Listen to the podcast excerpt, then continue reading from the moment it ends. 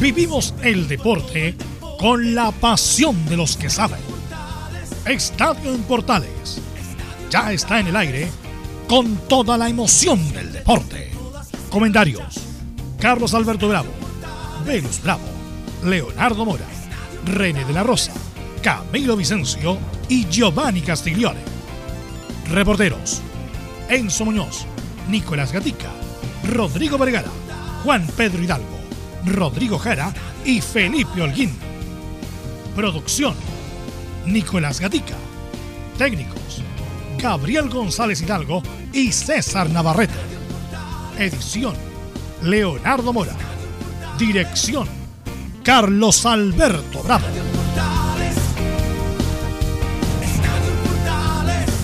Estadio en Portales es una presentación de Ahumada Comercial y Compañía Limitada. Expertos en termolaminados decorativos de alta presión.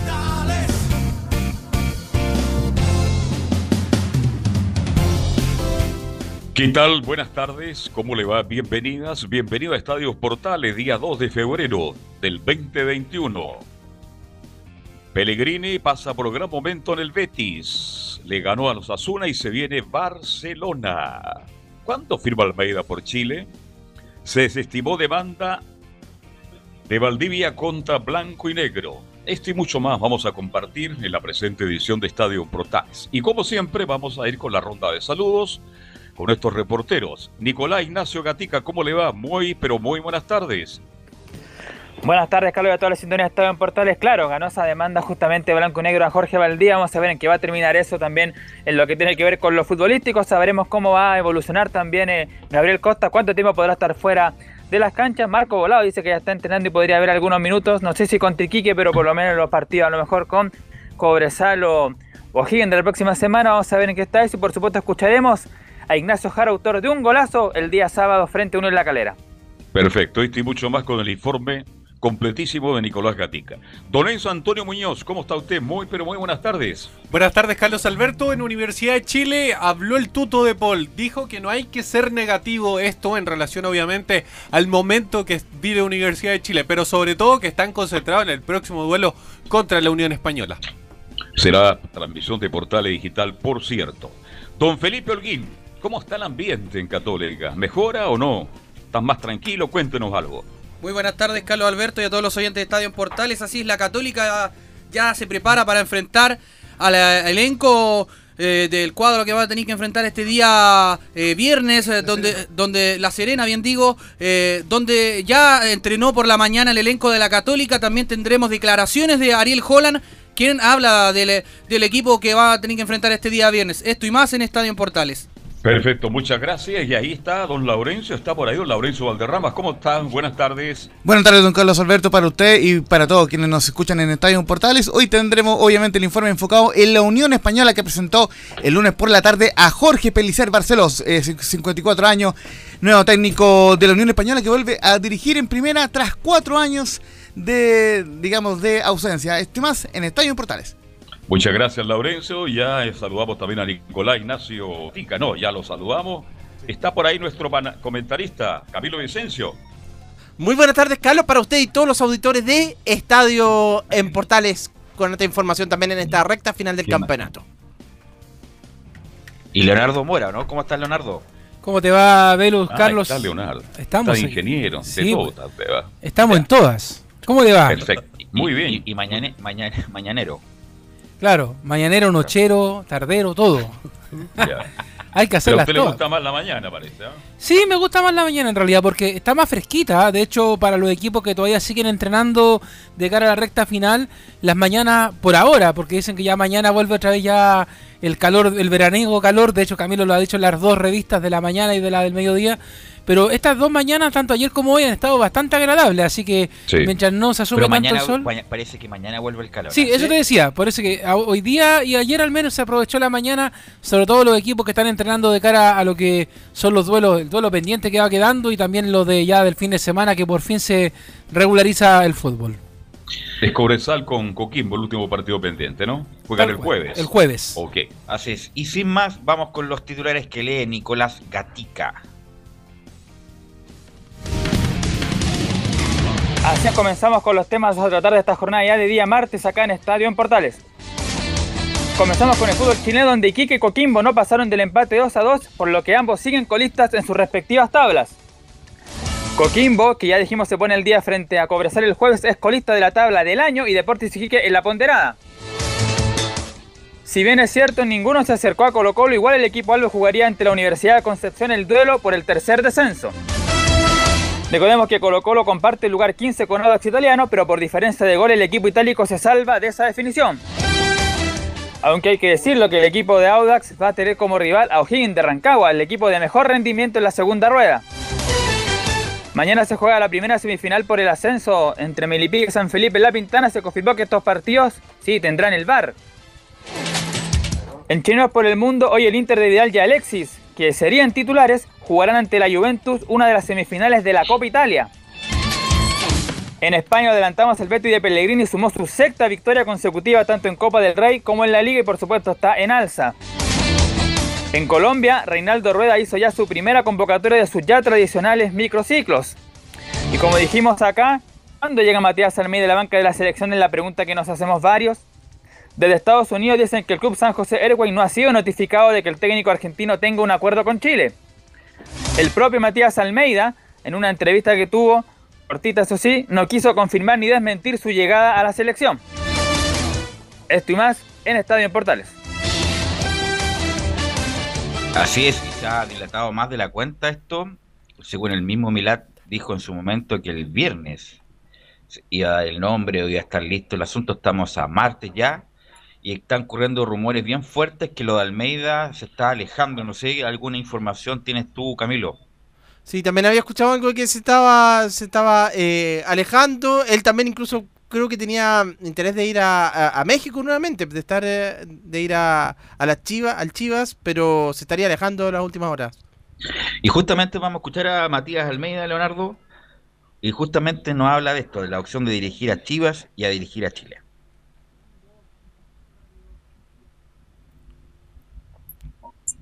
Todavía no está, mira, no quiere venir Almeida. Se no, está sí, peinando Es una Almeida. señal, es una señal que Almeida no quiere venir. Eh, Pero está, porque ya se, se ha dilatado más de la cuenta el asunto. Sí. En algún momento se dijo que como está que estaba listo, que el contrato de él, se dijo que, que no había problema si lo levantaba una selección y no un equipo de la MLS, porque ahí tendría que haber pagado una indemnización. Pero ya estamos a Marte y incluso están hablando de plan B, incluso con entrenadores de la liga local, Camilo. Sí, y eso es lo preocupante porque la NFP me da la impresión de que el plan B está recién apareciendo y, y querían ir por todo por, por Almeida. Y es preocupante porque uno dice, falta poco para la, para la fecha clasificatoria, falta pues sí, a fines de marzo. Estamos en febrero, él va a tener que llegar, contactar a los jugadores. O sea, va a ser bien difícil se ve el panorama para la selección chilena. Ahora, este, el equipo San José dice que ellos no han tenido ningún contacto con los dirigentes del fútbol chileno. Hay que pagar por la salida de Almeida más. Por eso te estoy diciendo, Sí. había una interpretación en el sentido de que si lo levantaba un equipo de la MLS, pagaba indemnización. Que era fuera de la MLS, incluyendo la selección, no pagaba, pero tiene que ver con la interpretación, me imagino, del, del contrato. Entonces, por eso debe estar en medio, medio atrapada este asunto de lo de Matías Almeida. Ahora sí, ahora sí que parece que quiere venir Matías Almeida y ahora escuchamos lo que nos indicó Matías Almeida. Y digo que yo tan mal no le hice a Guadalajara, ¿no? Entonces digo, algún día podré tener la posibilidad y sería un sueño volver algún día. Matías, te tengo aquí y el público seguramente te, se preguntará lo que ha surgido. ¿Realmente hay posibilidad de, de entrenar a Chile? Bueno, siempre yo he tenido propuestas y, y- y siempre agradezco. Hoy estoy disfrutando estos momentos de familia, de vida y estoy tratando de, de mantener mi cabeza lo más fría posible. Entonces una O sea que si respuesta hay que, no puedo dar. Bueno, yo escuchando varias entrevistas siempre yo he seguido a Matías Almeida, como habla, como ama- él vive en un pueblo que se llama Sulco, como a las afueras de Buenos Aires, siempre siendo muy crítico, a pesar de que es muy argentino, de la sociedad argentina, de que le sacan ventaja siempre, de que un país no es, no es ordenado, de que todo es muy difícil, y justamente fue a buscar la tranquilidad al MLS en una mejor vida, donde las cosas, comillas, funcionan, donde incluso la misma MLS, en este caso el equipo, obviamente que tiene la, la, mo- la motivación y el deber de ganar, pero si pierde, mm, no se acaba el mundo, los hinchas no lo van a apretar afuera, eh, los medios tampoco no le dan po- muy poca bola, la verdad. Entonces está en otra vía. Si vuelve acá a Chile, le pregunto todo a Camilo, a Leo y a Carlos Alberto, obviamente es volver al ruedo, al ruedo del sentido del, de cómo se vive el fútbol en Sudamérica, y si es que no obtiene un resultado, vienen las, a, a las críticas. Son resultados que no viene bien, van a. Obviamente lo, lo van a criticar y una selección que, que además está buscando, eh, que no está en su mejor en su mejor momento, está buscando eh, el, el recambio también y, y no- y que no se ha encontrado, así que obviamente eh, va- le va a cambiar absolutamente la vida casi si viene a la selección chilena. Bien lo que dice Camilo, ¿ah? en el buen sentido de que la selección chilena, se hacen cinco años atrás, todo técnico de nivel quería venir, hoy día es difícil verlo por el momento futbolístico, porque nuestros crack, nuestra figura, no están pasando por un gran Pero momento. tiene que ver con autor de plata. ¿Ah? Si la FP tuviera una plata, porque Colombia no se demoró nada, independiente que se demoraron dos meses, pero Colombia fue por un entrenador y lo tuvo. Incluso se dice que Chile no pagó un peso por la salida de ruedas. Lo tuvo. Pero una cuestión de gestión y de plata. ¿Cómo se va a demorar tanto? Y eso es lo que me hago yo. O sea, Milat no quería ruedas hace rato que no lo quería. Me imagino yo que tenía amarrado el plan B. No, no, no, lo, ten- no lo tenía amarrado. Entonces estamos haciendo el ridículo después de que ya Rueda oficializó su salida. Que estamos buscando, estamos mandando mail si quieren venir. Independiente de eso, por una cuestión, yo creo que una cuestión de gestión y una cuestión de plata, más que de interés. ¿Usted cree que más por dinero? Bueno, no hay mucha plata en Chile, por eso se ha buscado un técnico, no estoy hablando de segunda línea, pero un técnico mucho más barato. Vamos a ver, yo no sé, yo sigo apostando que Almeida puede llegar, fíjese, pues. Y me gustaría que llegara. Ahora, plan B, nombres yo por lo menos, Leonardo, Camilo, Velo, yo no tengo en este instante. De Salvo hecho- que sea un técnico nacional. De hecho, la- las encuestas siguen preguntando, o sea, un DT extranjero o un DT chileno. Y el DT chileno, obviamente, que sigue corriendo en la primera línea, sigue siendo el técnico cruzado, más allá de, de que ahora la campaña ha estado bien complicada, pero por el desgaste físico de los jugadores. Pero en términos genéricos sigue siendo eh, uno de los DT aptos para dirigir a la selección, porque conoce el medio, en primer lugar. Eh, porque la, la verdad es que, bueno, con la salida de técnico, eh, bueno, hay que recordar un poquito lo que pasó la semana pasada con Arturo Vidal, que andaba tirando nombres por todos Sí. lados. O sea, Le ofrecía. faltó decir Rodolfo Madrid nomás. Claro, ofreció a JJ, ofreció al Tito, a Ronald Perdona, Fuente. JJ, ¿cuál JJ? Yo no- Rivera. ¿Del Rivera. rumbo? Ah, ya, yo pensé que era del rumbo, ya. No, no, a, J, a JJ que, que de Es hecho, bueno. bueno. del cielo al infierno, como, como hemos dicho estos Sí. días. Eh, y, y bueno, la, la lista de... Ahora a mí me llama la atención esto de... de- Perdón que lo diga, pero como la desfachatez de poder tirar los nombres así a la chuña de parte de Arturo Vidal. O sea, yo creo que cualquier jugador mesurado eh, Sí. no, no, no se, no, no se, no se atreve a eso. No. Imagínate no, llegar, no debe. llega Almeida, llega cualquier otro. Y queda- bueno, no, no, no, no se va a someter a la disciplina de este técnico. Bueno, es que Vidal, lamentablemente, o afortunadamente, dependiendo de cómo se mire, se le permite muchas cosas a Vidal.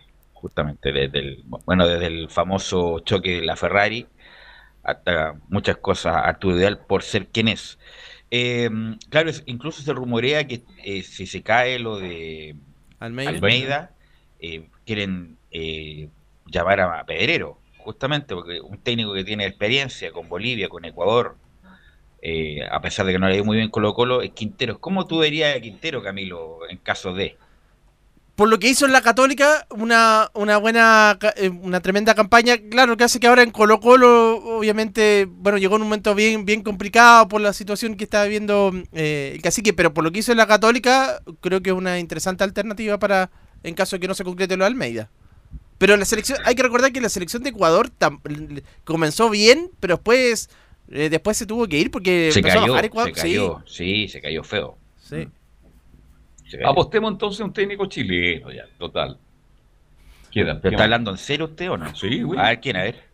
El Coto Sierra. Bueno, ese puede ser. Yo creo que el único que puede ser. Sierra está en el momento, tiene una, es un tipo joven, estudioso, lo ha demostrado en Palestino, conoce el medio.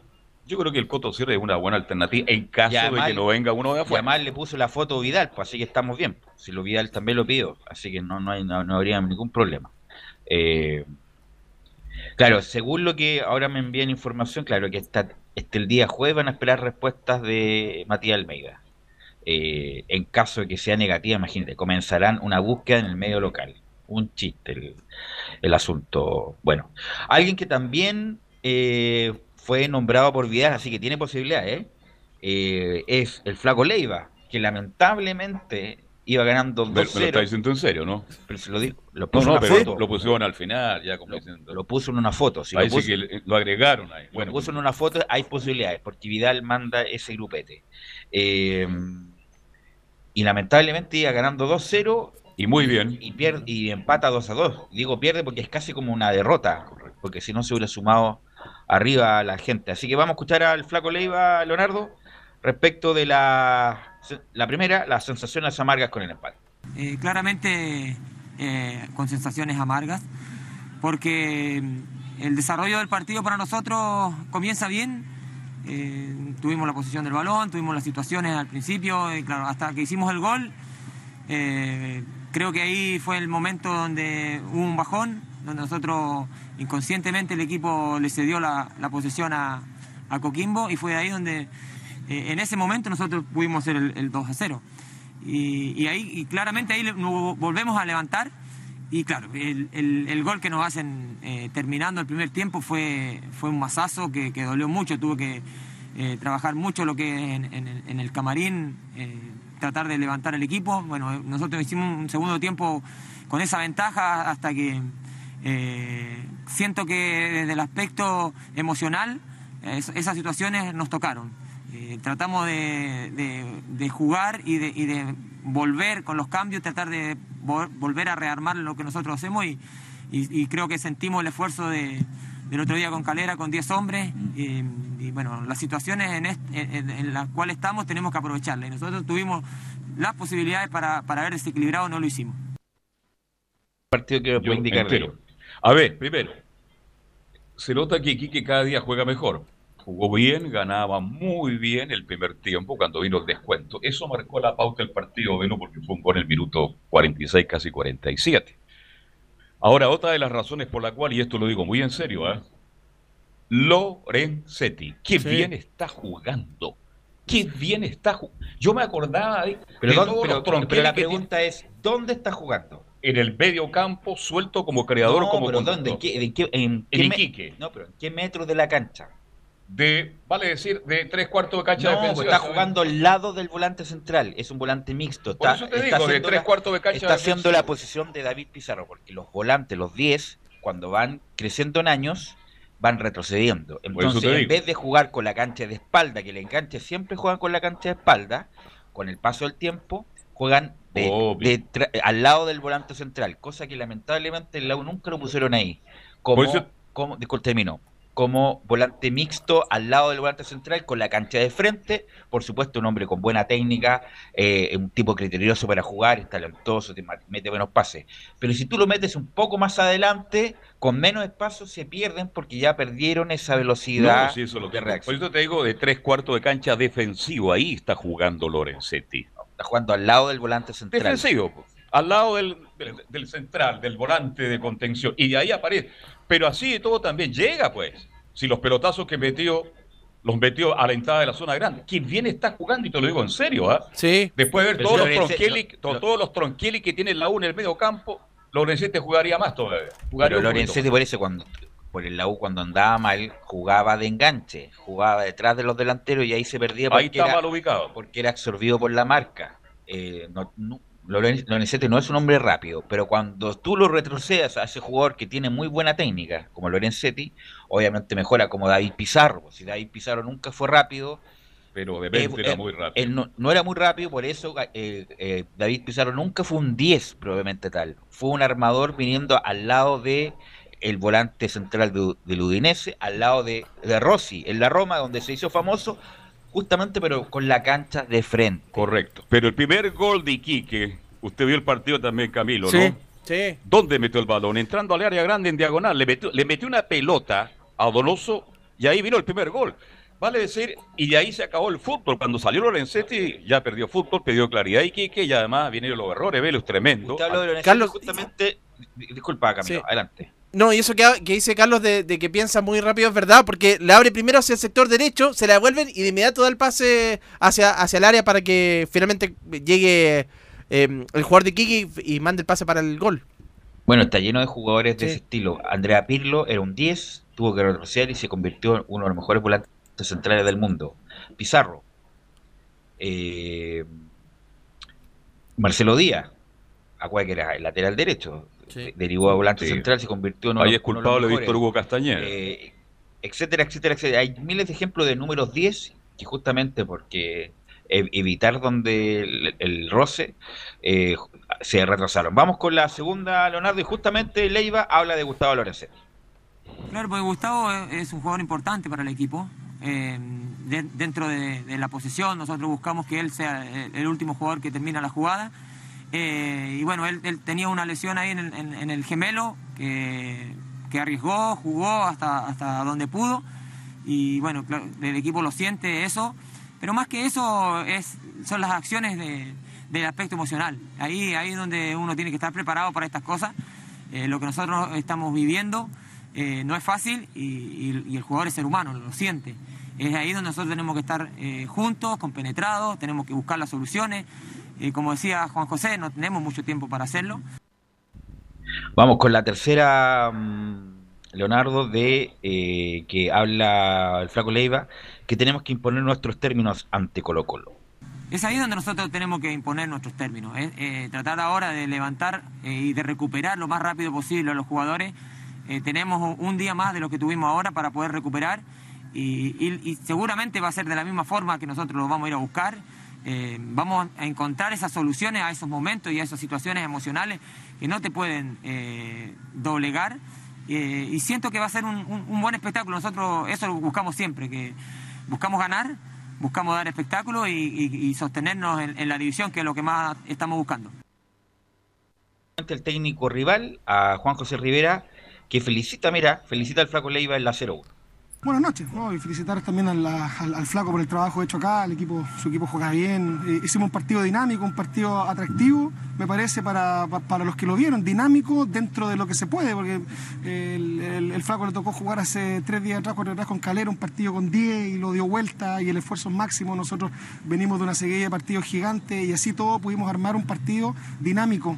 Y eso es, eso es fruto también del, del trabajo. La verdad, por cómo se dio el partido, después de ir 2-0 abajo, eh, empatarlo a 2 y tuvimos ocasiones incluso para poder quedar arriba en el marcador, me parece que es muy meritorio por el desgaste y por el sacrificio de nuestros jugadores. Yo en ese sentido me saco el sombrero por, porque es muy poco lo que nosotros podemos trabajar.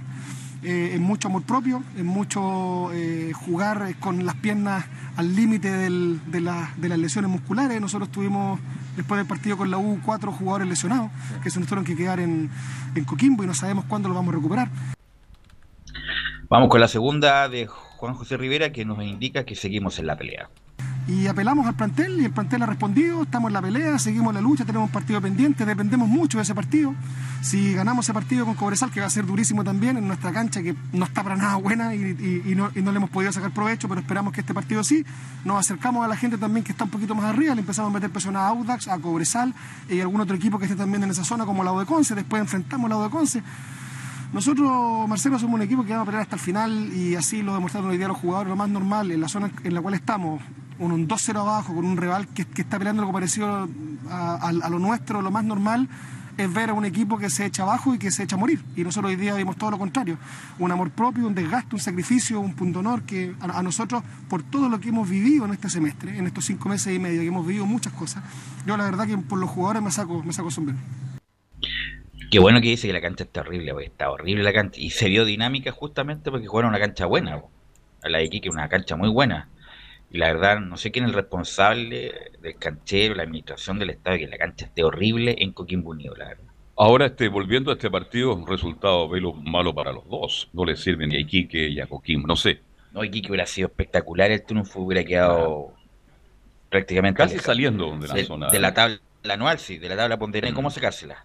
Y otro que Pero- anduvo muy bien anoche también es Donoso. Oye, qué fregado, ¿ah? Es guapo, es complicado, Donoso. Bien, daba la sensación que Iquique tenía el partido absolutamente en el bolsillo, Camilo, porque si terminan 2-0 creo que la historia habría sido distinta. El primer tiempo, me refiero. Sí, al final, y ahí Quique con eso, sí, pues hubiera quedado en la tabla del 2020, en la anual hubiera quedado un punto de, Colo Colo, hubiera dejado Coquimbo bien complicado también, porque está, Está, último y claro, el anual, en la mm, 2019, la ponderada, ahí para Iquique ya es muy difícil salir de esa zona.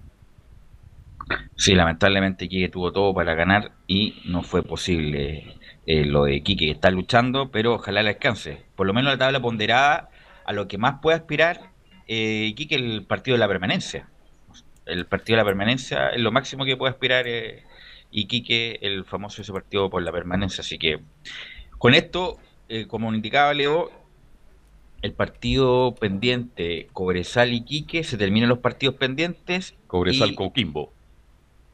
Cobresal Coquimbo, claro. Sí. Cobresal Coquimbo y de ahí todos están en igualdad de condiciones, en igualdad de partido. De hecho, se juega el jueves ese partido y el viernes ya parte la fecha, la, la, la 31. Bueno, ¿y el horario son, eh, qué horario? ¿La segunda y la última horarios similares? Sí, en la última ya hay partidos, en la penúltima, que va a ser a mitad de semana de la próxima, ya hay partidos en horarios eh, similares. Sí, Así que tendremos ping-pong entonces. Exactamente, sí, sí, sí. De hecho, eh, viene buena esa fecha porque, por ejemplo, el día miércoles a las seis y media juegan al mismo tiempo Unión Española con La Serena, Curicó con la Universidad de Chile. Está en horario similar para ese día y Wanders con la U de Conce. O sea, está pero buenísima esa fecha. Aparte, juega Antofagasta con, con O'Higgins el día miércoles en la mañana. El día jueves juega, o sea, miércoles, perdón, primero, eh, la Católica con eh, Unión La Calera en San Carlos de Apoquindo. Eh, después el día jueves juega el Audax con Deportes Iquique y Coquimbo Unido con Everton y Colo Colo con Cobresal los 3, 6 y media el día jueves. O sea, va a estar pero de infarto la fecha que viene. Obviamente vamos a, tratar de estar en todas las canchas posibles para poder ir informando. ¿Por qué? Porque así como se mueve la parte baja, también está la parte alta. De hecho, eh, cosas del destino, yo creo que ni siquiera la misma Universidad de Chile, la casa de estudio, me refiero que es la que hace el fixture de, del torneo, se imaginó, por ejemplo, que el fin de semana el partido de, de la calera y Colo Colo servía para arriba y para abajo, y lo mismo que pasaba con, con la U y Coquimbo, para arriba y para abajo. Entonces, la verdad es que no, no ha sido... eh, yo- es una buena coincidencia y una infartante coincidencia que los partidos se estén jugando de esta manera y que obviamente cada resultado que se esté dando ahora sirva para arriba, para los que quieren eh, llegar obviamente a ser campeones sin ningún problema y para los que están abajo que van a- directo al, al Averno. Bueno, tanta conciencia no hay, Leo, porque ellos ocupan una fórmula de algoritmo y toda la cuestión, ellos lo explicaron en su momento. Sí, para sí, no, pero me, me refiero que, por ejemplo, yo creo que ellos no pensaron cuando se crea este fixture que Colo Colo, la U, eh, Ah, Quique, bueno, todo esto iban a descender. O que, por ejemplo, cerca, se, iba a cruzar la calera con Colo Colo. Si es que la calera ganaba, se acercaba a la Católica que estaba a punto de ser campeón y Colo Colo podía acercarse al descenso. O sea, por ejemplo, esas cosas no, no se piensan cuando se planifica el, el fixture. No, el campeonato. Eso, sí, pero Está- claro. está muy emocionante Hace como ocho años que está a cargo el- la facultad de ingeniería. Claro, de- de la Chile. claro, y, y hace el fixture. Bueno, vamos a ir a la pausa, muchachos, y volvemos con toda la información que nos entrega Enzo Muñoz de la Universidad de Chile. Radio Portales le indica la hora. 14 horas, 3 minutos. Comercial IAC y Compañía Limitada. La mejor calidad mundial en laminados decorativos. Comercial IAC y Compañía Limitada es Vertec en Chile. San Ignacio 1010, Santa Rosa 1779, Avenida Mata 446 y Portugal 501. Comercial IAC y Compañía Limitada es Vertec en Chile.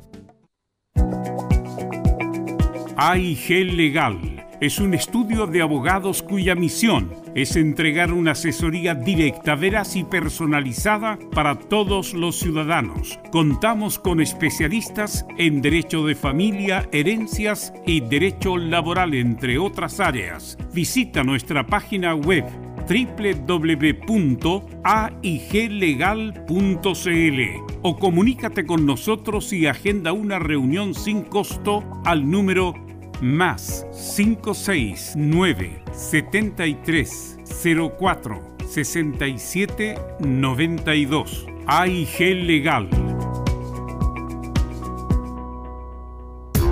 ¿Quieres tener lo mejor y sin pagar de más? Las mejores series de televisión, los mejores eventos deportivos, equipo transportable, películas y series 24/7.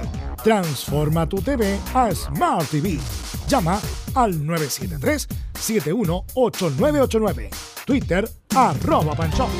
Termolaminados de León, tecnología alemana de última generación. Casa Matriz, Avenida La Serena, 776 Recoleta. Foro 22 622 56 76. Termolaminados de León. Visita www.radiosport.cl, el sitio web de la Deportiva de Chile. Programas, noticias, entrevistas y reportajes, podcast, radio online y mucho más. Todo lo que pasa en todos los deportes lo encuentras en www.radiosport.cl. La Deportiva de Chile en Internet. No se pierda todos los días a medianoche, lunes a domingo en Radio Portales, el tren del recuerdo. Conduce Salvador Fernández. Solo canciones inolvidables de su época. Contáctese con Salvador Fernández al foro 22 319 7959. Le esperamos esta medianoche con el tren del recuerdo en Estación Portal.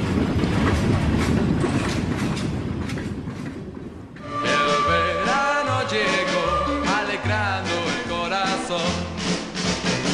Radio Portales, en tu corazón, la primera de Chile y en verano.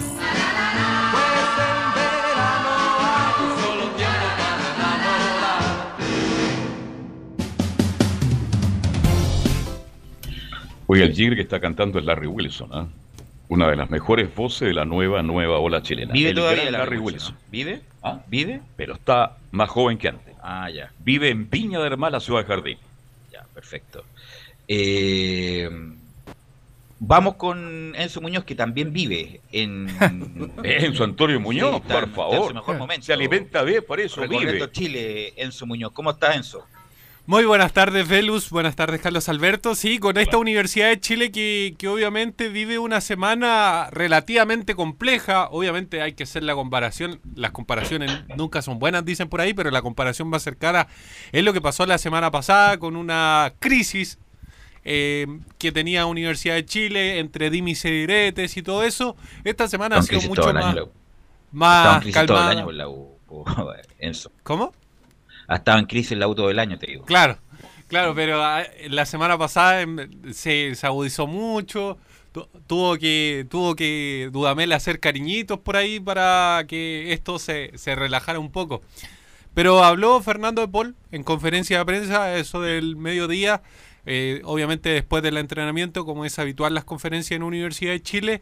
Y la primera que vamos a escuchar tiene que ver precisamente con las diferencias, las diferencias que habían en el plantel, esta, todo lo que se rumoreado y todo lo que se ha dicho sobre lo que se vivía en el camarín azul.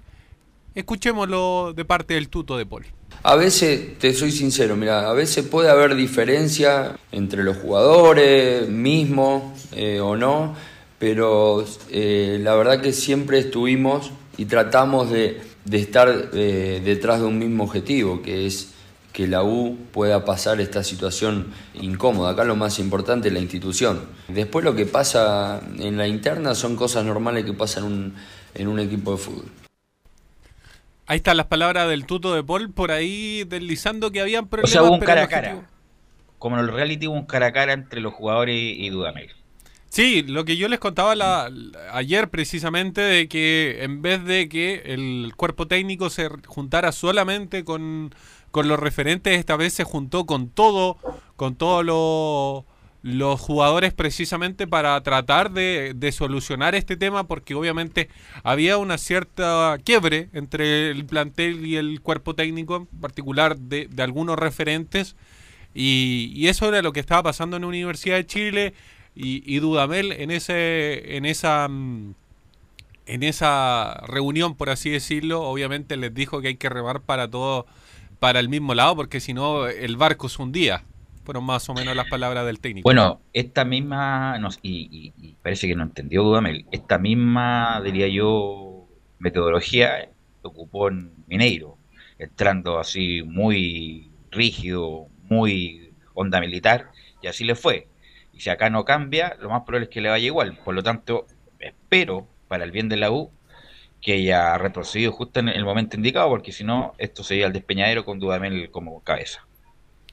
Escuchemos una más de, de Fernando de Paul que tiene que ver con estas manifestaciones que han hecho los hinchas, no solamente acá en Santiago, sino eh, también en, en el cuando llegó precisamente Universidad de Chile a la cuarta región, eh, que se hizo una especie de banderazo, algunos lo llaman apretar a los jugadores, lo mismo se, se vio el día de ayer en el Centro Deportivo Azul, que por lo demás finalmente en, en horas de la noche eh, los de abajo, la barra oficial de Universidad de Chile se adjudicó el tema de poner todo este tema de, de carteles ahí en Avenida El Parrón, pero escuchemos qué piensa de las manifestaciones de los hinchas Fernando el Tuto de Paul.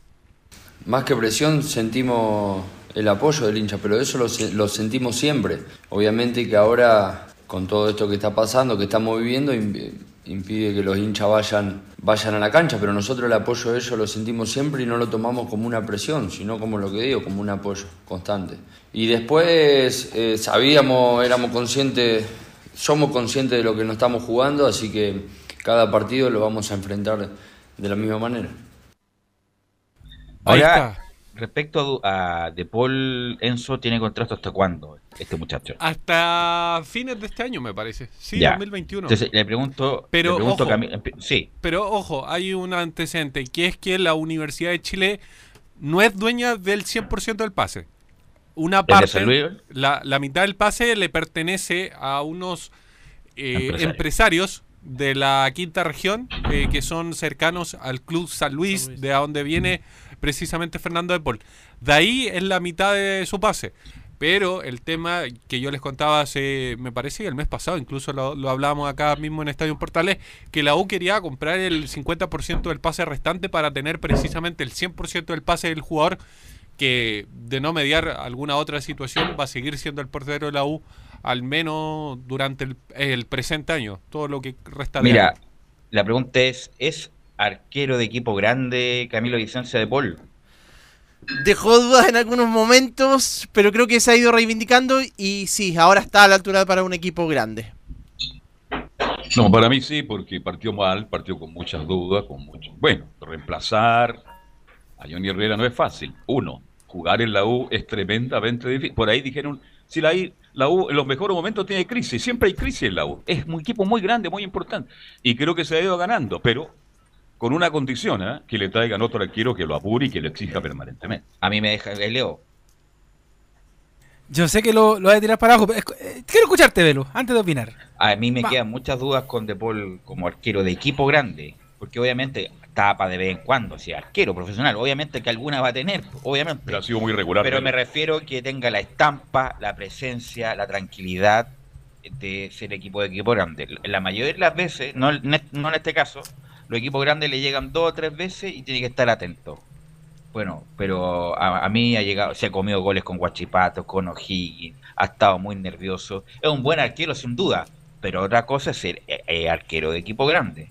Yo buscaría también, a lo mejor no un arquero de gran nivel, pero un arquero emergente. No, que lo exija, Ah, que lo preocupe todo. eh, un arquero emergente que le pueda pelear a, a De Paul, porque la verdad yo tengo igual tengo dudas con De Paul. O sea, yo creo que si lo vamos a comparar inmediatamente con el portero de Everton, está mejor catalogado Fernando de Paul que Johnny Herrera. Porque No, de oye, hecho, estoy- recuerde estoy que Johnny. Herrera. yo- no, no, No, te, yo- te yo lo digo. Herrera, porque sacar a Herrera del arco la uno era fácil. Pero yo estoy hablando de, de categoría de, por ejemplo, Dituro. Hay mucha diferencia entre Dituro y De Paul. Pero bueno, el fin de Eh, semana le eh, convirtieron dos goles a Católica y ahí quedó. Pero, Ditu- Pero, pero, Dituro pero- ninguno, creo que pero- ninguno tuvo la pero Leonardo Sí. fue un- uno, uno al Sí. ángulo, nada que hacer. pues, ni, ni, ni, ni Flash con Superman llegan Es que, a, sa- a ¿sabe, ¿sabe a lo que voy, Velu? Es que uno dice, Fernando de Paul está, no, a lo mejor es discreto de todo. Pero eso también pasa porque la U al otro lado no está convirtiendo. Porque te apuesto que si la U, la U estuviera convirtiendo, voy a exagerar, 30 goles por partido y le hacen dos, lo de Fernando de Paul queda en nada. Ni Pero, siquiera ¿te se hablaría. Pero, pero en estos ¿Quién se momentos, en Son estos errores momentos, individuales de De Paul. Cuando sale mal, deja la pelota ahí, le hacen el gol, el mismo gol con O'Higgins, y así. Claro, pero por eso digo, pero, por- pero los resultados. con, con Colo Colo también, con el juego en los pies discretísimo, Insisto, es un buen arquero de Paul, no estoy diciendo lo contrario, estoy diciendo, ¿es arquero de equipo grande? No sé, ahí tengo la duda. Yo, yo te lo digo porque, por ejemplo, lo mismo pasaba con Herrera. Hasta que Herrera le empezaron a convertir y a, la U le empezó a ir mal, nadie hablaba de Herrera. Entonces, Bueno, ¿con pero qué- Herrera y, tiene y de hecho, de y, y- y llévalo el nombre que tú quieras, al Mono Sánchez, al Loco Péric, al, al que sea. Al de los porteros se habla poco porque cuando, cuando los equipos funcionan, no se habla de ellos. Pero cuando los equipos están en la situación en la que están, por ejemplo, en Colo Colo tenemos que hablar obviamente de Cortés, de Miguel Pinto. Ahora, última fecha, tenemos que hablar de lo que está pasando con Dituro en la línea defensiva de la Católica, en la Universidad de Chile. Hace no rato tenemos que hablar de Fernando de. Paul en la línea defensiva. Porque, porque las cosas no andan bien, pero si el equipo estuviera convirtiendo, estuviera ganando, nadie se, daría cuenta de esos pequeños no grandes detalles. ejemplo el de Dit- no es un buen ejemplo el de Dituro. por Dituro el mejor no, tiene nada- no tiene- campeonato. no tuvo nada que hacer el otro día en los goles, es por lejos el mejor jugador de Católica y si Católica ha llegado a este, ni- a este, a este punto es gracias a Dituro. Ah, y no es San Pedri. Voy, No, voy, pero, eh, pero, pero Leo, ¿cuántos partidos lo ha ganado Dituro? Es que Dituro gana partidos, Leonardo. Pero, Pero a ver, perdón, Vargas, pero a- comparemos, pero hablemos de San Pedro. Ya, bueno, bueno, le vamos a meter al bloque de la Católica, Pero no estoy- resulta que no fue San Pedro finalmente que lo hizo avanzar en la Copa Pero de no la estoy Libertadores con- Sudamericana. Ya, pero, pero para eso tú tienes que tener un arquero para salvarte. Todas están mano a mano. A lo que voy yo es que una cosa es un ar- buen arquero, correcto, y otra cosa es eh, arquero de equipo grande como era Sergio Vargas, como era Daniel Morón, como era Roberto Rojas, como era el mismo John Herrera, como, era, que, como es Armani en River Plate, que siempre está con mano a mano. Oiga, con no me nombre a Arias de, Calera, porque por Dios que es malo, ¿ah? Ahí pensé que me nombraba Gusto Batalla. Y por ejemplo, Arias, no en la selección, en Racing, Arias, anda muy bien. Buenísimo. A Ah, eso me sí. refiero yo. Sí. A eso me Sí. refiero yo. Es un buen arquero de Paul, a lo mejor no es una discusión que, que- no, que sea está- tan... Pero yo buscaría otro arquero, un buen tema. yo buscaría un segundo buen arquero. ¿Y qué- y Yo quién, también, quién podría ser mira, un buen Leonardo, arquero para la U? Velus? partió con muchas dudas, estoy de acuerdo. Muchas dudas. Pero a medida que fueron pasando los partidos, se fue afianzando. Y a mí me gusta mucho cuando la defensa Pero, se equivoca. pero Carlos, putea, respecto, a lo que, respecto a lo que usted Creo dice, es porque el resto del equipo también se y lo afirma. reitero, hay que traer otro arquero que Claro. lo exija. Carlos, pero exija. respecto, respecto a lo que usted dice, Carlos, de que Dituro se fue afirmando en la Católica, es porque la Católica entera se fue afirmando. Pues sí. Si acá el tema, eh, obviamente, ciertamente hay que individualizar, pero también hay que generalizar. O sea, cuando el equipo entero anda bien, cuando, por ejemplo, los volantes de corte son la primera defensa de un equipo, el resto del equipo también anda bien. Pero en el- eh, y en el caso de la Católica eso se puede ver. Pero en la Universidad de Chile, eh, como, como se dice en buen chileno, están mal de capitán Apaje. O sea, eh, lo, lo dijimos en la transmisión del viernes pasado. ¿Y quién te salva cuando anda mal colectivamente? ¿Quién te salva, por Leo? ¿Quién te salva? Ahora, Ángelo El Enrique. No, pero el arquero, viejo. El arquero, te- por eso el arquero es la mitad del equipo. Un buen arquero. Es un buen arquero como Robert increíble con Guachipato, con O'Higgins, con etcétera. Pero bueno, eh, eh, eso lo quería plantear. Es un buen nomás. tema. Sí. Que Eh, traigan un buen arquero Pero para como la que uno como la uno tiene De plata, como la uno tiene plata, ojalá se la Pero, jueguen con- pero mire, al mismo tiempo yo les planteo la siguiente pregunta. ¿Cuándo le van a dar la oportunidad a los arqueros de casa? Porque hablamos de Herrera y todo lo que uno quiera, y de, de- bueno, si nos vamos más para atrás, vamos a hablar de, obviamente Oh. de Sergio Bernabé. Pero, pero ¿qué pasa? Y por- más atrás de Manuel Astorga. Claro, y, de- y podemos hablar Y del, de del Mario pulpo, podemos hablar del pulpo, de Y más Astorga, atrás de de- Walter Meyer. claro, de todos los que Y usted más quiera. En fin, tantos otros arqueros. Claro, pero por ejemplo, ¿qué pasa con, con, con, con Cristóbal? ¿Qué pasó con Nelson Espinosa? ¿Qué pasó? Y, y la lista es larga, Gonzalo Collado. ¿Qué ha pasado con esas oportunidades? Bueno, Collado se fue. sí, no, pero es que me refiero, Velus, a que, y claro, y, se- y por lo mismo, se fue, ¿por qué? Porque la U no están dando las oportunidades, porque la U prefiere traer a un arquero desde afuera y no darle la confianza a los jugadores de casa. Y eso llévalo a, todas las, a todos los lados de la cancha, a los delanteros, a los volantes, yo los- recuerdo cuando todos. se lesiona Vargas y entra John Herrera, inmediatamente John Herrera eh, eh, tiene presencia, hace partidos buenos y pone en duda el entrenador. Y como venía mal Vargas, ¿quién retira a Vargas? John Herrera. Después se va Herrera, se va al Corinthians, ¿se acuerda? Corinthians vuelve y aparece un chico en un clásico universitario que se llamaba Miguel Pinto y atajó muy bien y se quedó. Eh, también tiene que ver con la capacidad, no todo puede entregarse así. El muchacho cuando juega tiene que demostrar. A lo mejor no ha demostrado tanto los muchachos, no, no dudo de su capacidad, pero también tienen que demostrar cosas importantes cuando juega. Pero este muchacho que es suplente, Leonardo, ¿Campo? que jugó el partido por la Copa, eh, lo hizo Cristóbal bastante Campo. bien. ¿ah? Sí, por eso le digo, Carlos, o sea, la- la- lamentablemente la Universidad de Chile trabaja pésimo. trabaja pésimo. Tiene, de repente uno empieza a ver a jugadores en otros lados y uno dice, pero este jugador era de la U, sí, pero lo mandaron a préstamo, sí, es que lo- lo- lamentablemente lo perdió. Por ejemplo, yo el viernes pasado le decía, fíjese en Felipe Villagrán, que estaba jugando como lateral izquierdo en Coquimbo. Nunca alcanzó a llegar al primer equipo de la Universidad de Chile. La otra vez nos andaba Bueno, ahí- el tema de, por ejemplo, de los de los centrales, el Nico Ramírez, que se, se regaló a Guachipato, Gatemuco, y después se echaba de menos. Eh, eh, por ejemplo, en Ñublense, que salió campeón ahora, estaba jugando allá Iván Rosas, que en la U acá poquito y nada. No, También Iván Rosas mi- no eh, Matías nada. Pinto. Matías, Matías jugó un año Pinto. entero, jugó un año entero con eh, Ángel Guillermo Hoyo y poco por Leonardo. Pero es que, de- pero, por eso estoy hablando. un Porque también entero. tiene que ver Velus con las campañas. Pero tiene si fue que ver- campeón tiene- la U con Hoyo por Tiene que ver con las campañas. Pero oye, Fue cam- y, fue a- y campeón. después lo hicieron con viento fresco. No, fue Sí. campeón y, y no tenía. Rosita que no, se ahí Rosas nomás, no. igual Eh, que mira, Berizzo. es un- por eso hay jugadores para equipos chicos, jugadores para equipos grandes. Rosas la puede romper en Ñublense, figura, va a llegar acá y no va a pasar nada, que lamentablemente le pasó eso en la U. Ya, ¿y qué me dices de Matías Pinto? es que es un arquero. ¿Y de Matías Pinto? Bueno, ¿Qué me dice? Bueno, hay miles de casos, si podemos seguir nombrando. Matías Pinto, a lo mejor- él, él sí no tuvo posibilidades, pero el Rosita, y después del like que se mandó oh, con esas famosas redes sociales, tuvo oportunidades. Matías Pinto a lo mejor no tuvo las posibilidades de Rosas, pero Rosas es un buen jugador, correcto, ñublense, ojalá ande bien en, en primera hora, pero hay miles de casos que lamentablemente en el primer equipo no rinde. Claro, y, y por eso te digo, la- son, son malas decisiones que se están Parra. tomando. Están, están tomando en, en todos lados, en la, en la dirigencia general de la U. O sea, eh, esto te lo digo también porque obviamente el apretón que hizo la barra ayer no fue a los jugadores. Fue a la dirigencia que está tomando una, una seguidilla de malas decisiones. O sea, vamos, mira, mira lo que te voy a decir. La U se salva del descenso.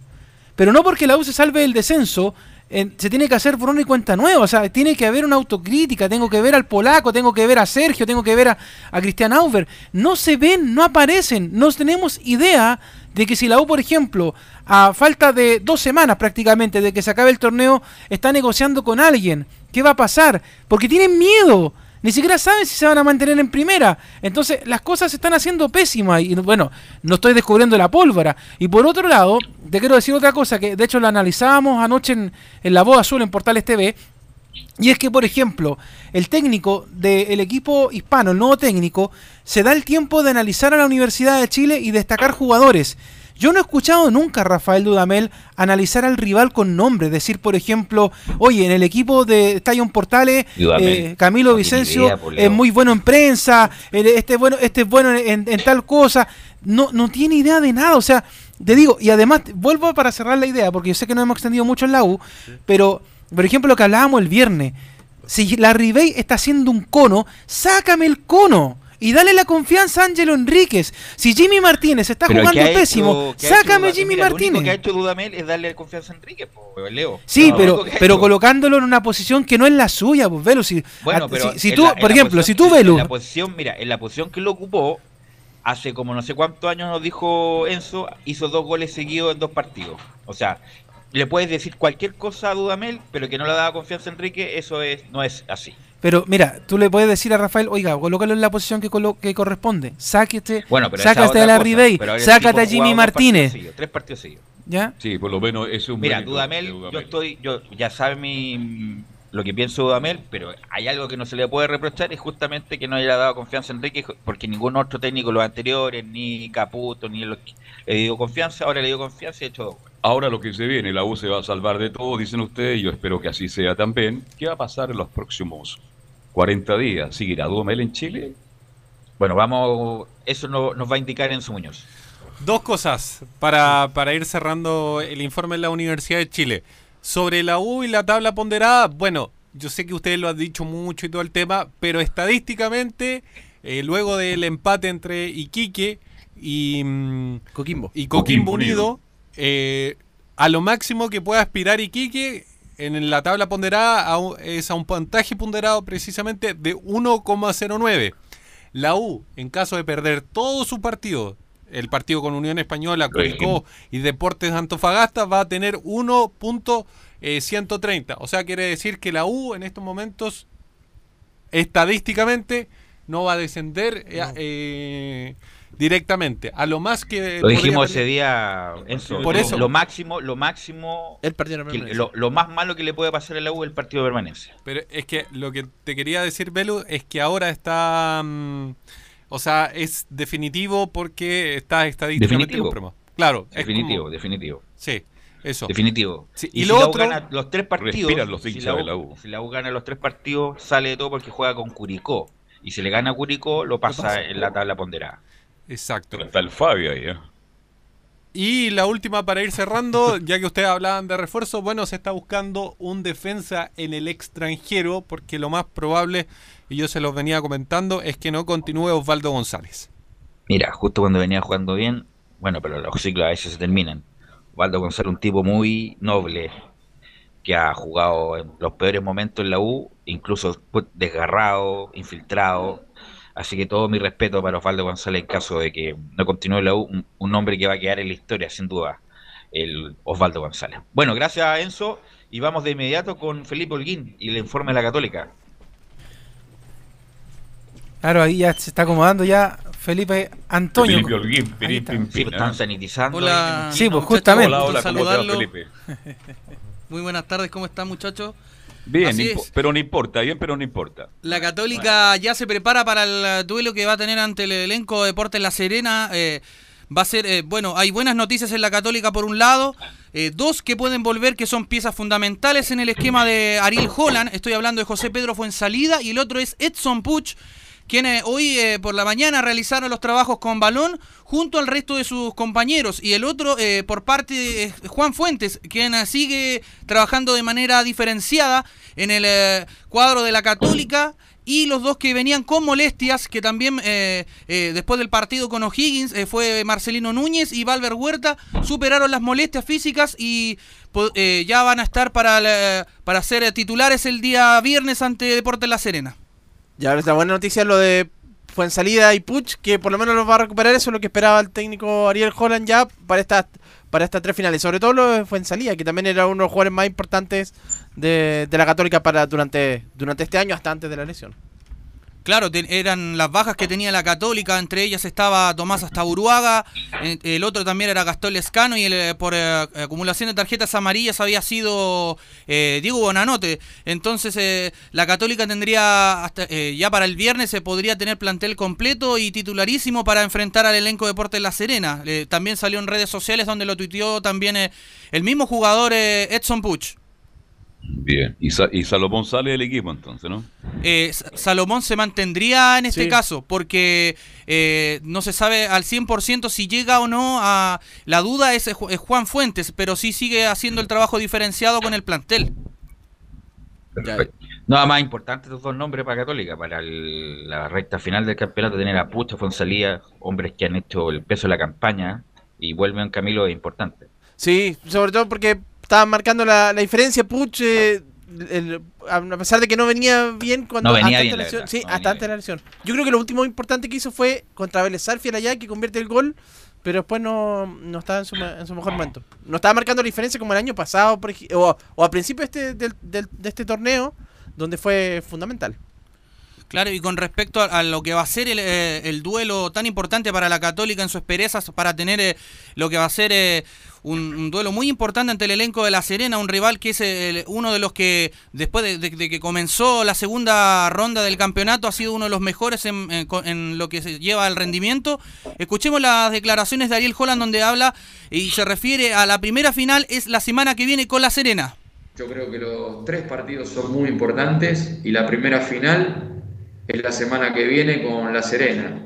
Así que hay que ir partido a partido y no verlo como, como tres partidos este, juntos. ¿no? Cada, cada equipo y cada partido ofrece un nivel de dificultad y a cada partido nosotros vamos a- llegamos de una manera diferente. Ese partido que es allá en la, la Serena, entonces este- este viernes a las eh, 17 horas, así que no viene, sí, pues la Serena que viene con, con Suazo, que viene venía convirtiendo también, eh, tiene bueno, el, el buen portero también eh, López. Sí, Zacarías López. Zacarías López. Tiene a Zacarías Sí. López, bueno, que eh, Además, vamos a ver es si una- va a titular. Es una buena cancha ese Católica, de- Sí. además que se está jugando cosas importantes. Yo creo que creo ahí 60-40 para la Católica. ¿eh?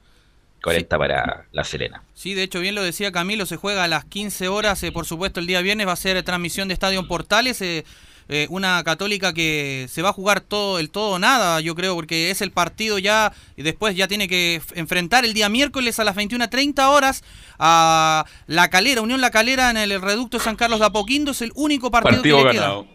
Sí, es el único ganado. partido Calera que le queda de local. No, no tiene jerarquía. No, y, con, esto, como decíamos, lo, lo de- con los regresos, ya tú, Lescano ya está de vuelta. Es, es otra cosa para enfrentar este con, el mejor contingente de la Católica, los jugadores titulares, obviamente, porque es distinto a, a Fuensalía o que juegue Tapia, por ejemplo, o, o Clemente Monte, que obviamente son le dan otro peso al camarín.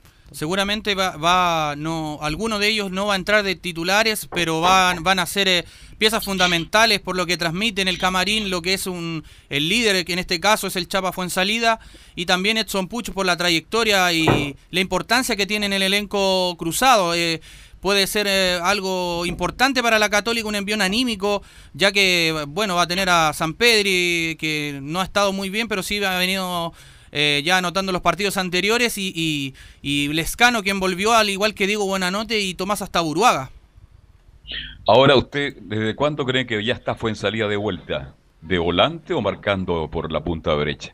Ahí lo ¿Sabe por qué le hago la pregunta o no? Porque lo ¿qué pasa por el otro lado donde la Católica Siga ha tenido problemas? Partiendo por Paró, que se mandó un error contra O'Higgins tremendo el otro día.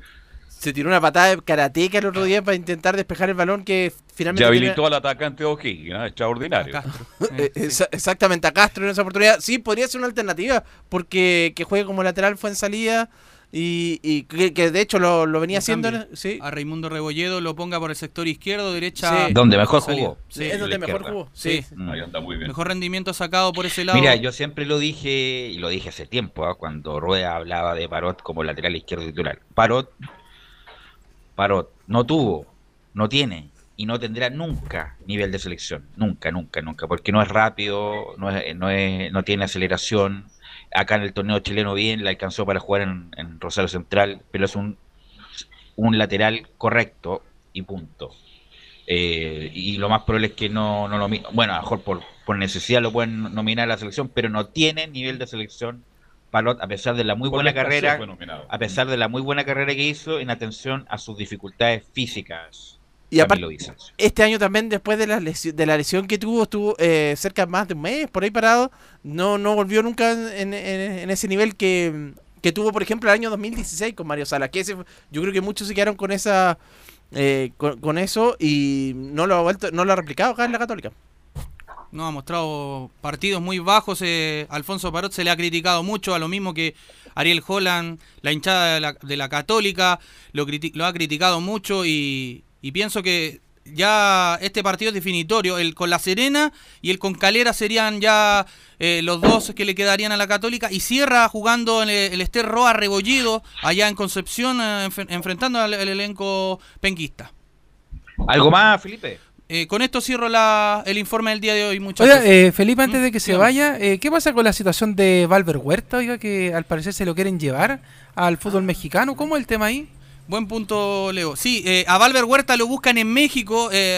podría partir al, al fútbol mexicano, eh, ya que el- el- este jugador ha mostrado, lejos de, de la, de la defensa que tiene Católica, ha sido uno de los que más ha destacado. Estaría siendo tentado por dos equipos del fútbol mexicano para la próxima temporada. Ya tendría el eventual reemplazante, es el, Melepilla- el Melipillano. Este sería Branco Ampuero, quien eh, pertenece a los registros de Deportes Antofagasta y ya tuvo un paso por la precordi- por la precordillera donde consiguió el título de la primera división chilena en el 2018. O sea, inmediatamente a rey muerto, rey puesto, Camilo. ¿Qué te parece la figura de Ampuero para llegar a reemplazar a Huerta si es que llegara a pasar eso? No, No ¿sabes lo compraron en No, momento, pues, no lo compraron. No, no lo compraron en ese momento, se lesionó, es un buen central, pero yo creo que no. No, no está a la- de- en este momento de- no está a la altura de Valver Huerta, yo creo, y tendría que ir por otro de, de mayor, quizás de mayor jerarquía. Sí, sonaban otros O- nombres de uno- un, un jugador que jugó en el fútbol eh, eh, chileno también en la Unión Española, no recuerdo bien el nombre. Ramiro González. Ramiro Ramiro González, jugó en el, Leo- eh, jugando en el, en el Atlético San Luis, creo, de allá de México, pasado por el León también. Eh, buen central, tiene buen rechazo, buen timing. Podría ser otra de, la- de las variables que tiene el elenco de Católica para contratar. Ah, Recordar que Lanaro está lesionado por un buen Sí, tiempo más sí. todavía. Lanaro. Bueno, gracias Felipe, muy amable. Muy Vamos a la pausa. Y volvemos con Chao, todo el informe detallado de Colo Colo. Radio Portales le indica la hora. 14 horas 34 minutos. Termolaminados de León, tecnología alemana de última generación. Casa Matriz, Avenida La Serena, 776 Recoleta. Foro 22 622 56 76. Termolaminados de León. ¿Problemas de familia, herencias, laboral y otros? AIG Legal, estudios de abogados que entrega asesoría directa y personalizada para atender su situación personal. Especialistas en derecho de familia, herencias y derecho laboral, entre otras áreas. Comuníquese con nosotros y agende una reunión sin costo al más 569 7304 6792 o visite nuestra página web www.aiglegal.cl.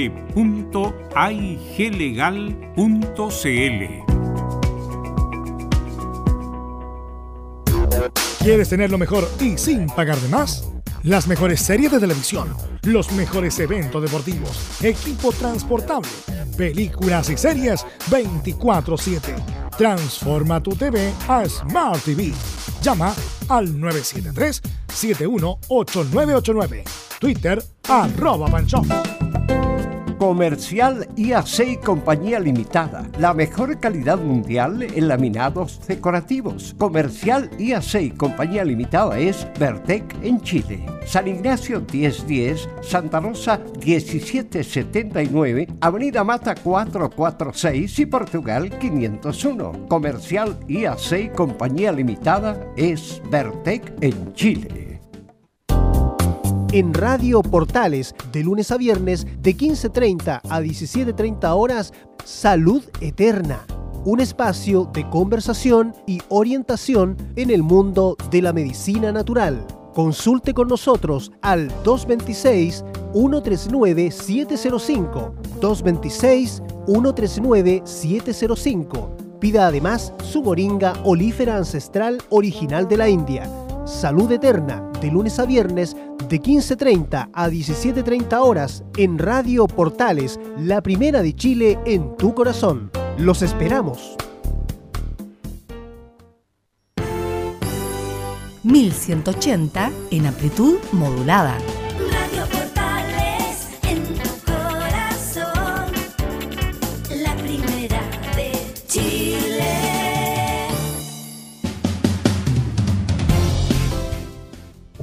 14 horas con 37 minutos y varios temas en Colo Colo. Se zanjó lo de Valdivia, que perdió el juicio y quedan tres fechas y juega poco.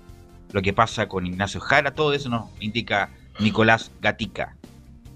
Exactamente, la primera que vamos a partir por supuesto con la noticia judicial o extrafutbolística, por decirlo de alguna manera.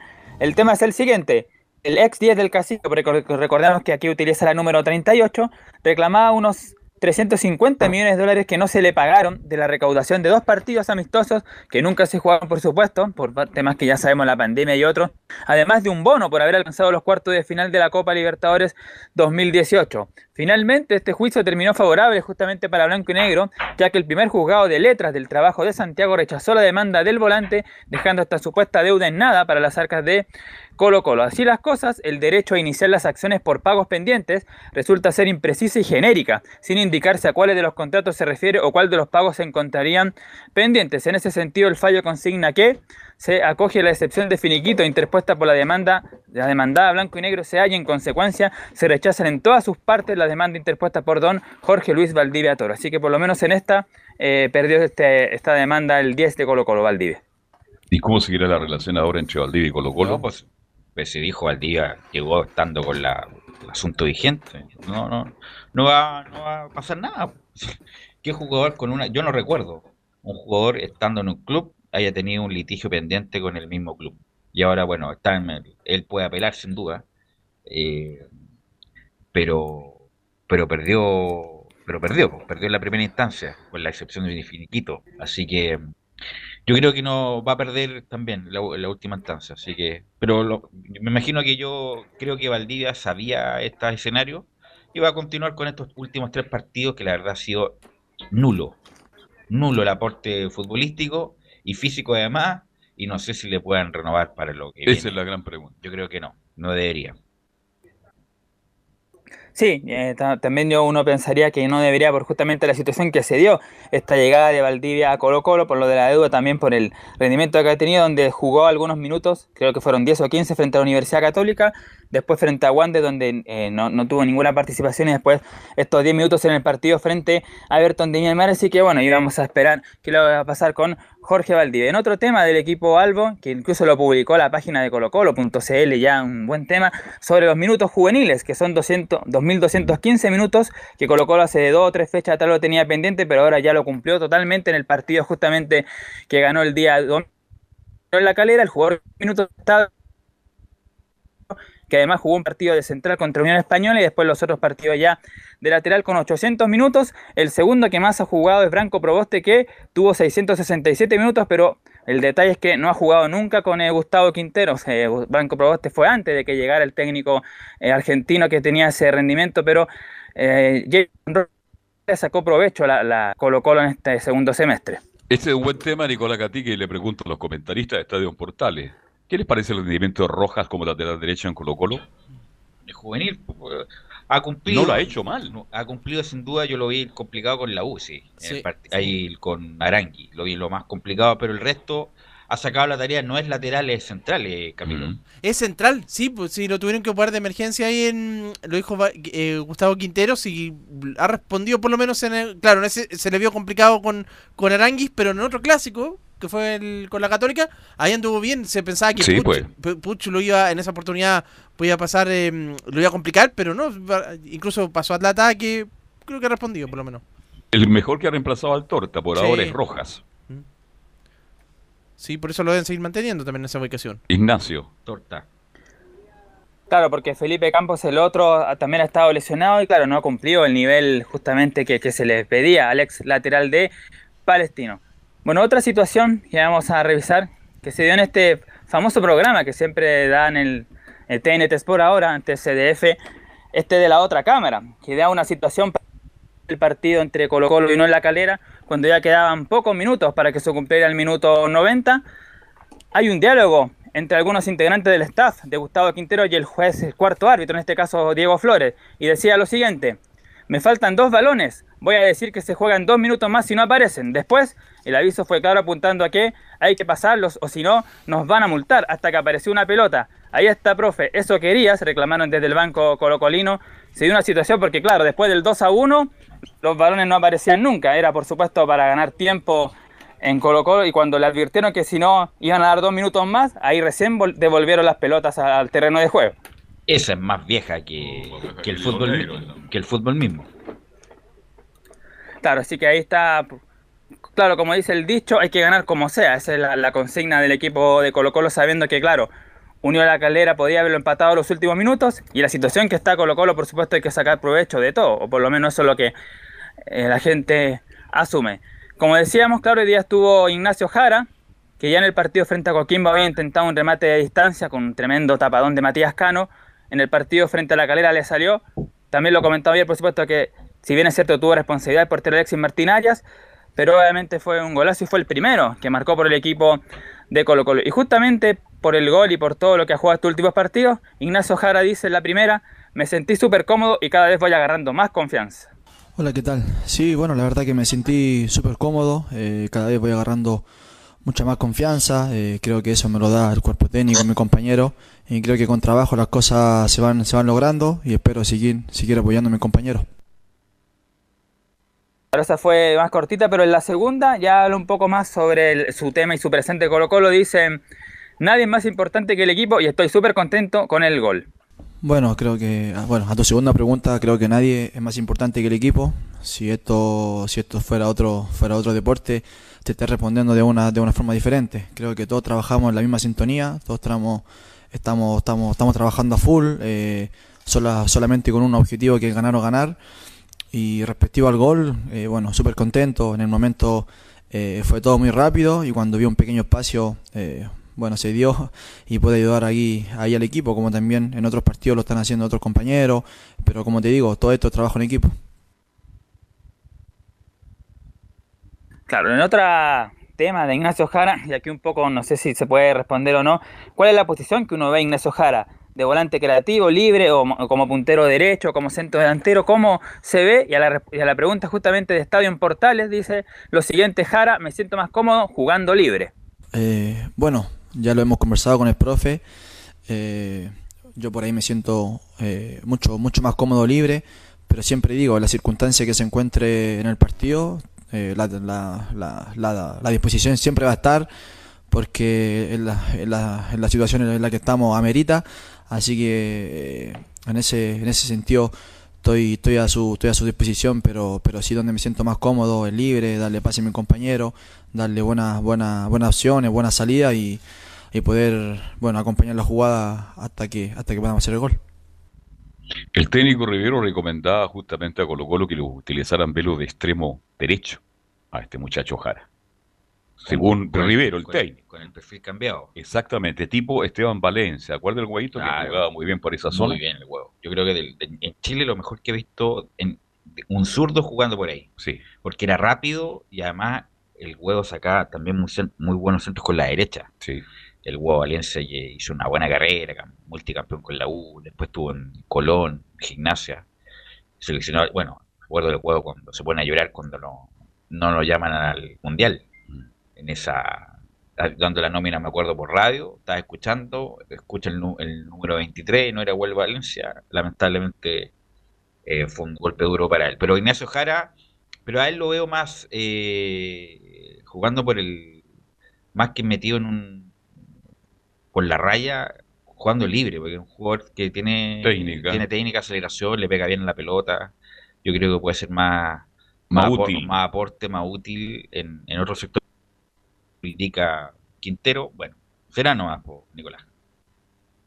Bueno, para cerrar ya el tema de Colo Colo, vamos un poco a la parte futbolística. Decir las bajas que tiene Colo Colo para el fin de semana. Bueno, la de Gabriel Costa, que puede estar dos o tres semanas, prácticamente se perdería el campeonato. Felipe Campos, que tampoco va a llegar. Valencia, Valdivia están en duda. Matías Fernández, si bien es cierto, vio minutos en el partido frente a una la cadera, tampoco sería titular. Aquí está la opción que maneja Gustavo Quintero como volante creativo. Ah, Si Matías Fernández no está 100%, William Salarcón, que ingresó en el segundo tiempo frente a Calera, sería el enganche. Arriba se mantendría Pablo Solari junto con eh, Iván Morales, pese a que no hizo un buen partido, pero está en el centro. Y Pablo Mouche, que también ha bajado su nivel, pero que igual sería el puntero izquierdo en desmedro de eh, Pablo, eh, Pablo Mouche, perdón, en desmedro de Jara. Y la otra, eh, Gabriel Suazo, que estaba cumpliendo varios partidos, era el tercero o cuarto como lateral izquierdo, no va a estar el duelo antiquique por acumulación de tarjetas amarillas, por lo tanto, Brian Bejar sería su reemplazante por el sector izquierdo, y con esa duda, la de Bejar por eh, Suazo y la de Fernández o Alarcón en el enganche, el resto del equipo sería ya el mismo que jugó frente a la calera con eh, Brian Cortés, Jason Rojas, Barroso, Falcón, y ahí por la izquierda estaría Brian Bejar, Carmona Fuentes en la contención, Matías o Alarcón en medio campo, y arriba Pablo Solari, Iván Morales y Pablo Mouche. Ok, ¿algo más de Colo Colo? No decir que obviamente para recordarle a, a- a la gente de Estadio Portales que va a jugar el día sábado este partido a las 21.30 horas como visitante frente a Deportes Iquique en el Tierra de Campeones. Uh, buen partido ese, ¿eh? Buen partido, así que vamos a estar atentos a ese partido, tanto muy importante para Colo Colo y muy importante también para Iquique. Gracias, Nicolás. Y vamos a ir con Laurencio Valderrama, ya que hoy hubo novedades importantes en la Unión Española, don Laurencio.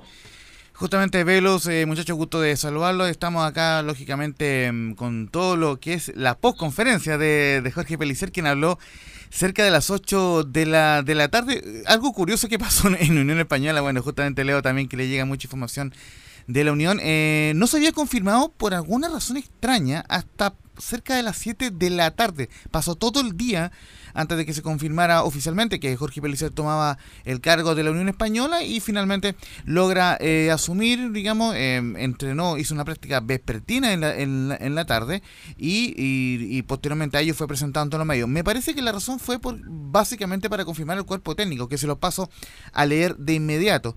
El cuerpo técnico estará conformado por Francisco Quirós como ayudante técnico, Matías eh, Fernández, no, no, no es el 14 de los blancos, el preparador de arqueros, Felipe Prieto, que es el preparador físico. Es decir, se confirmó oficialmente que no, que, que no va eh, Horacio Rivas como parte del, del cuerpo técnico, por lo que me, me, eh, Y además, Laurencio, él trabaja siempre con Rosenblatt, Rosenblatt. que está Además. trabajando en la U, ¿no? En las, div- en las divisiones menores, parece. Eh, porque, porque estuvo con Jara y Valencia cuando les tocó eh, dirigir estos partidos de interinato.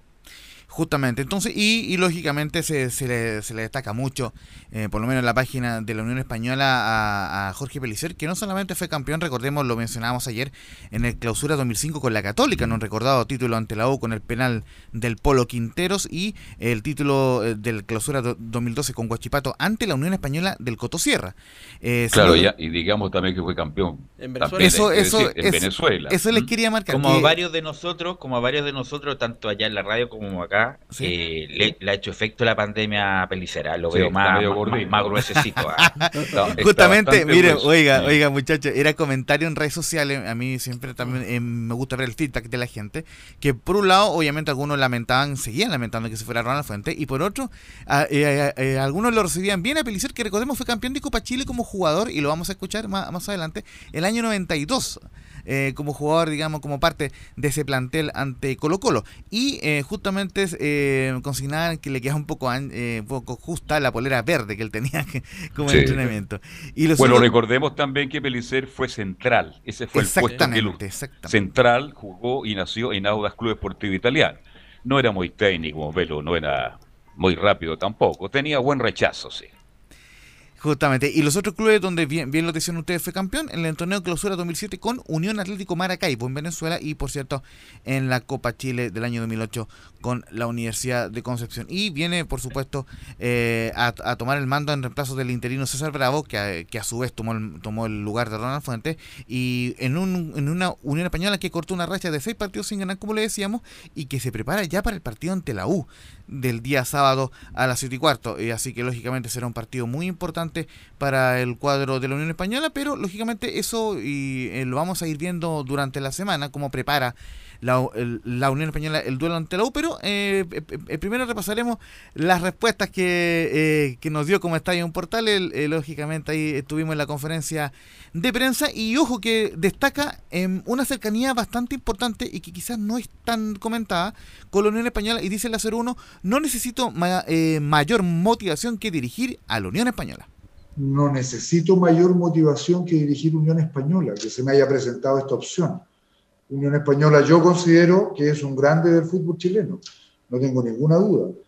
Eh, me tocó vivir eh, como hijo de españoles, para que todos lo entiendan también, como hijos de españoles. Me tocó vivir una familia muy vinculada a la Unión Española. En casa siempre estuvo Unión Española presente cuando yo era un niño y fui mucho a verla jugar en Copa Libertadores, la vi campeona en esas épocas, es decir, uno se cautivó del fútbol viendo jugar a Unión Española. Después, a través del tiempo, me tocó vestir la camiseta roja en algún año, año 92. Afortunadamente, siendo miembro de ese plantel, Unión Española logra la Copa Chile del año 1992. Así que hay un título ahí que también me identifica con Unión Española y hecho como jugador. Y la segunda que vamos a indicar para que le den la bajada a ustedes, muchachos, dice que eh, Jorge Pelicer, algo bastante interesante. Para mí, Unión Española es uno de los cinco grandes del fútbol chileno. Y, y bueno, y el identificar a Unión Española como un grande del fútbol chileno, para mí son cinco los grandes, no son tres. Eh, los tres reconocidos normalmente, más Cobreloa y Unión, porque haber llegado a una final de Copa Libertadores de América te, te pone un rótulo siempre como institución. Y la cantidad de torneos ganados también. Y Unión tiene vastos torneos ganados en distintas épocas. Así que eh, es muy simple la respuesta, por eso te digo. Eh, para mí, el solo hecho de que haya sido Unión Española me cautivó lo suficiente para, para volver al fútbol. Después de una pausa importante, sí, lo reconozco, pero después de 13 años de haber dirigido ininterrumpidamente en, en primera división. Así que me siento con gran madurez, me siento con la frescura del descanso, eh, sin haber abandonado nunca la actividad, porque siempre estuve vinculado a los medios de comunicación y el análisis táctico y, la, y, la, y el comentario del fútbol chileno y del fútbol internacional. Y además siempre estuve en cancha, trabajando día a día en cancha, en otras entidades, pero estuve en cancha. Eh, me siento con la confianza de enfrentar este muy buen desafío que, que me presenta hoy día la vida deportiva. Obviamente que cuando llega Pellicer tiene que tirar toda la pérgola del club que lo contrata. Obviamente en otra discusión o en otro programa podemos Claro. discutir si Unión Española es realmente un grande. No, de hecho te iba a decir que si llegaba a la U decía lo mismo allá. Acuérdate que también tuvo carpeta allá. El Sí, punto es que cerca. también independiente de los títulos, eh, sin duda, eh, Unión Española es uno de los equipos más tradicionales de Chile, sin duda. Grande.